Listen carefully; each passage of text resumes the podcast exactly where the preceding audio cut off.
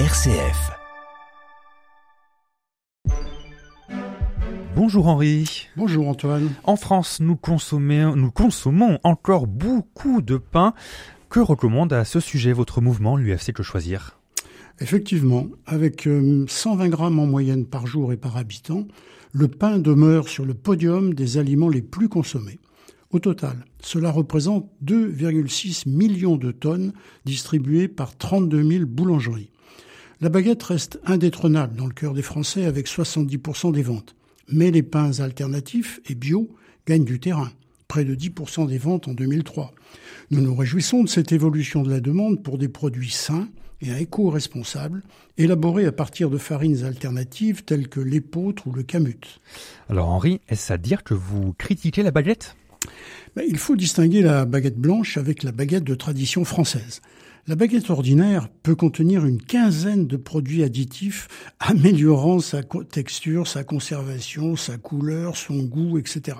Elle est souvent produite industriellement, voire simplement décongelée avant la présentation au client, comme d'ailleurs 80% des croissants consommés en France. Tandis que la baguette de tradition française limite les additifs à 4 et doit respecter certaines règles de fabrication selon son label, créé en 1993, il y a donc 30 ans. Sauf que, Henri, cette baguette traditionnelle est vendue plus cher. Oui, euh, début 2023, les enquêteurs de notre association, qui ont visité 581 grandes surfaces et boulangeries dans 46 départements, ont constaté que la baguette de tradition française coûte en moyenne 1,22 euros en boulangerie, avec des variations plus ou moins de 20 centimes. Tandis qu'en supermarché, son prix moyen est de 1,02, avec des variations là aussi de plus ou moins 20 centimes. Alors que la baguette ordinaire blanche coûte 30 centimes de moins en moyenne. Mais euh, Henri, il n'y a peut-être pas que le prix à prendre en compte finalement. En effet, d'autres critères interviennent, comme la qualité de la farine, son origine. Il y a par exemple de plus en plus de boulangers paysans qui produisent eux-mêmes leurs céréales en agriculture biologique et qui utilisent du levain. Les consommateurs français sont particulièrement sensibles au goût et à la fraîcheur du pain. Ils sont de plus en plus attentifs à sa valeur nutritionnelle en découvrant que la baguette ordinaire, un simple pain blanc, est réalisé avec une farine très raffinée qui nourrit moins qu'un pain au levain et de plus est chargé d'additifs préoccupants pour la santé. Et qu'en est-il de la question euh, écologique?